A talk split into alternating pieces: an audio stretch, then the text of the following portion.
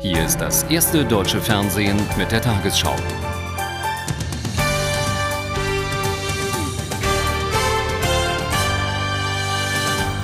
Guten Abend, meine Damen und Herren.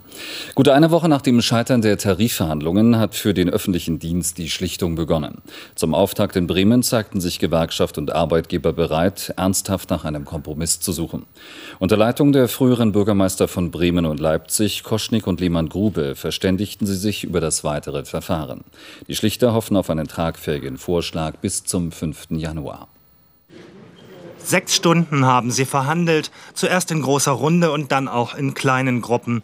Die Vertreter von Arbeitgebern und Arbeitnehmern im Tarifpoker des öffentlichen Dienstes. Dann eine erste Bilanz. Mein persönlicher Eindruck ist, dass der Konsens vorhanden äh, ist, auch zum Ergebnis zu kommen. Also es gibt von beiden Seiten die Bereitschaft und den Willen, sich zu einigen und nicht zu streiken? Zumindest ist er so erklärt worden. Sechs Stunden verhandeln, das ist nicht viel für den erfahrenen Schlichter Hans Koschnik. Der sortierte erstmal die Tagesordnung. Den Journalisten wurde dann präsentiert, worüber neben den Tarifforderungen überhaupt verhandelt werden soll. Äh, wir haben mit Sicherheit das Problem äh, ostdeutsche Angleichung ganz vorne auf der Tagesordnung. Das sind für mich auch die beiden wichtigsten Punkte. Unter der Leitung der Schlichter Hans Koschnik und Hinrich Lehmann-Grube geht es erst nächste Woche richtig zur Sache. Vom 2. bis 5. Januar dauert die eigentliche Schlichtung. Die Erfahrungen mit Schlichtungen haben aber eigentlich immer bedeutet, dass wir am späten Abend und in der Nacht vor Schluss des Tages zum Ergebnis gekommen sind. Ich habe mich auf die schlimmsten Stunden eingestellt. So wie ich uns beide kenne, ich glaube, ich darf das sagen, Herr Koschnik, so wie ich uns kenne, werden wir uns die allergrößte Mühe geben, zu einer Einigungsempfehlung zu kommen, die, und das ist wichtig, das so zu betonen, die Aussicht hat, von beiden Seiten akzeptiert zu werden. Die Bilanz des ersten Tages. Die Schlichtungskommission will alles dafür tun, Anfang Januar einen einstimmigen Vorschlag zu präsentieren. Außenminister Fischer schließt nicht grundsätzlich aus, dass Deutschland im UN-Sicherheitsrat einen Krieg gegen den Irak billigen wird. Fischer sagte dem Spiegel, niemand könne das deutsche Votum vorhersagen, weil keiner wisse, wie und unter welchen Begleitumständen der Rat sich damit befassen werde. Soldaten wurden aber nicht zum Kämpfen in den Konflikt geschickt. Deutschland zieht im Januar in den Sicherheitsrat ein und übernimmt einen Monat später den Vorsitz in dem Gremium. Die deutsche Vertretung in New York bereitet sich zurzeit auf diese Aufgabe vor. Es wird eine schwierige Gratwanderung für Deutschlands neuen Botschafter in New York, doch Gunther Pleuger ist ein alter Hase bei den Vereinten Nationen. Er baut auf den neu zusammengesetzten Sicherheitsrat, in dem die Europäer zusammen mit Russland ein Drittel aller Sitze stellen. Der starke Block hat schon gegen den ursprünglichen Widerstand der USA durchgesetzt, dass Deutschland auch den wichtigen Vorsitz im Irak-Sanktionsausschuss übernehmen wird. Gemeinsam unterstützen sie Chefinspekteur Blix bei seinem Bemühen, den Krieg zur vollständigen Erfüllung aller UN-Resolutionen zu bewegen. Ein Krieg droht erst, wenn Saddam nicht mitspielt. Nur wird es mir sicherlich nicht schwerfallen, eine Entscheidung des Sicherheitsrats bekannt zu geben, dass die 15 Mitglieder des Sicherheitsrats einstimmig beschlossen haben. Es muss für den Fall, dass auf diese Informationen Entscheidungen des Sicherheitsrats gestützt werden sollten, sichergestellt werden, dass alle Sicherheitsratsmitglieder den gleichen Informationsstand haben. Was längst nicht der Fall ist. Die nichtständigen Ratsmitglieder wie Botschafter Pleuger haben gerade ein Viertel der Dokumente aus Bagdad erhalten. Hinweise auf einen schwerwiegenden Verstoß sehen darin nur die USA. Diesen Verstoß, wenn er denn festgestellt werden sollte, stellt nicht der Vorsitzende fest, sondern nur der Sicherheitsrat insgesamt. Der Vorsitzende ist der Herr der Tagesordnung und der Herr der Prozedur. Doch damit trägt Deutschland große Verantwortung. Trotz des Jahreswechsels sind deshalb in der deutschen Botschaft noch spät die Lichter an, um sich darauf vorzubereiten. Die Regierung in Bagdad hat den UN-Inspektoren eine Liste mit mehr als 500 Namen von irakischen Rüstungsexperten übergeben. Die UN hat in Bagdad eine Frist bis Ende dieses Monats gesetzt, um die Liste vorzulegen. Die Inspektoren wollen die Wissenschaftler befragen, um herauszufinden, ob der Irak tatsächlich die Arbeit an Massenvernichtungswaffen eingestellt hat. Unterdessen setzen die USA offenbar ihre militärischen Vorbereitungen auf einen möglichen Irakkrieg fort. Verteidigungsminister Rumsfeld hat nach Berichten amerikanischer Zeitungen den Marschbefehl für weitere Bodentruppen, Flug- und Schiffsverbände unterzeichnet.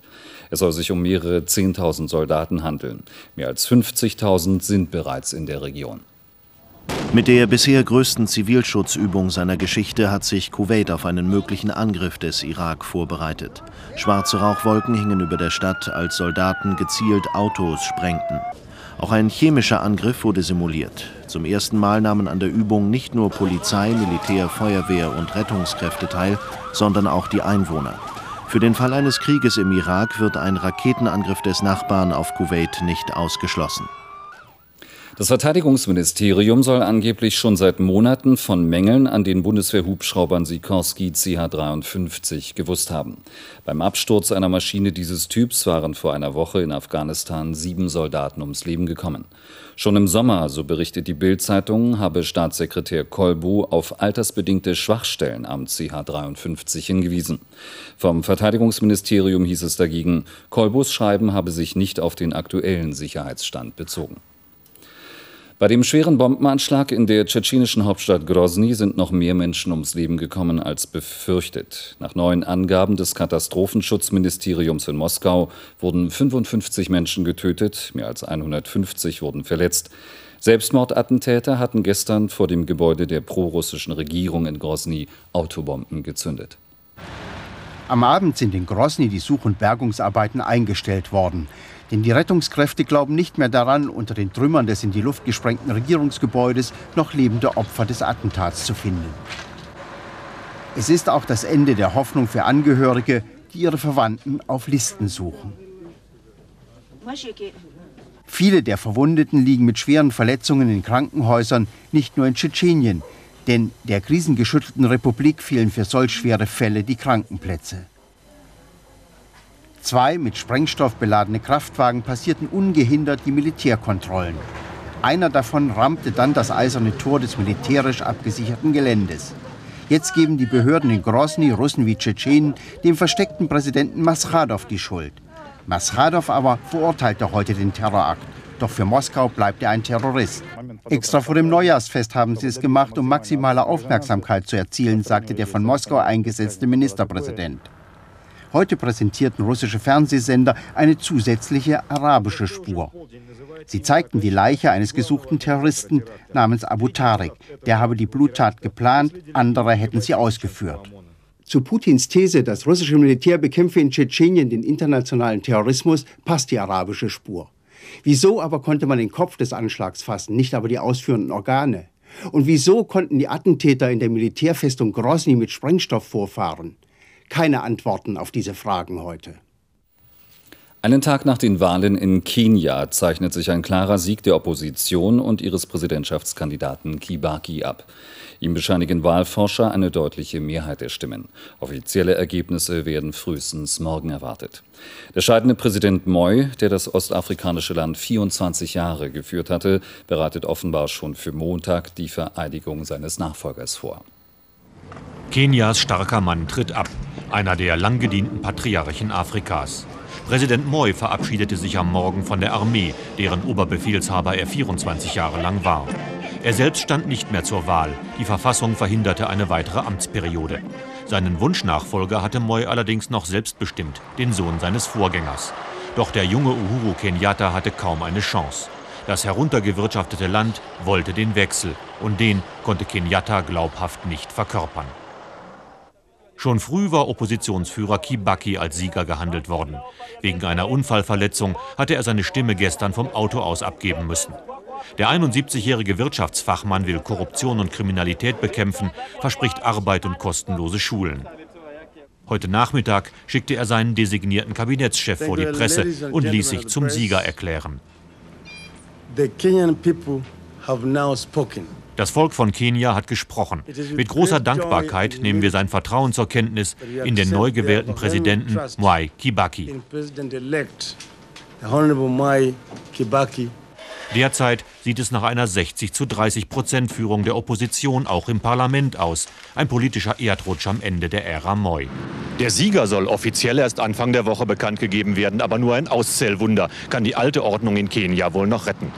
Sollte der fällige Machtwechsel jetzt genauso demokratisch und friedlich vonstatten gehen wie die Wahlen, dann wäre das ein hoffnungsvolles Zeichen für Afrika insgesamt.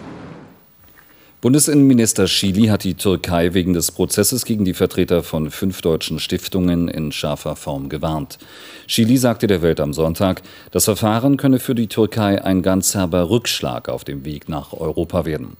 Bei seinem anstehenden Besuch in dem Land werde er die Sache mit dem gebotenen Ernst zur Sprache bringen.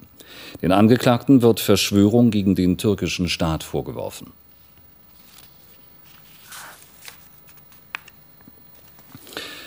Vor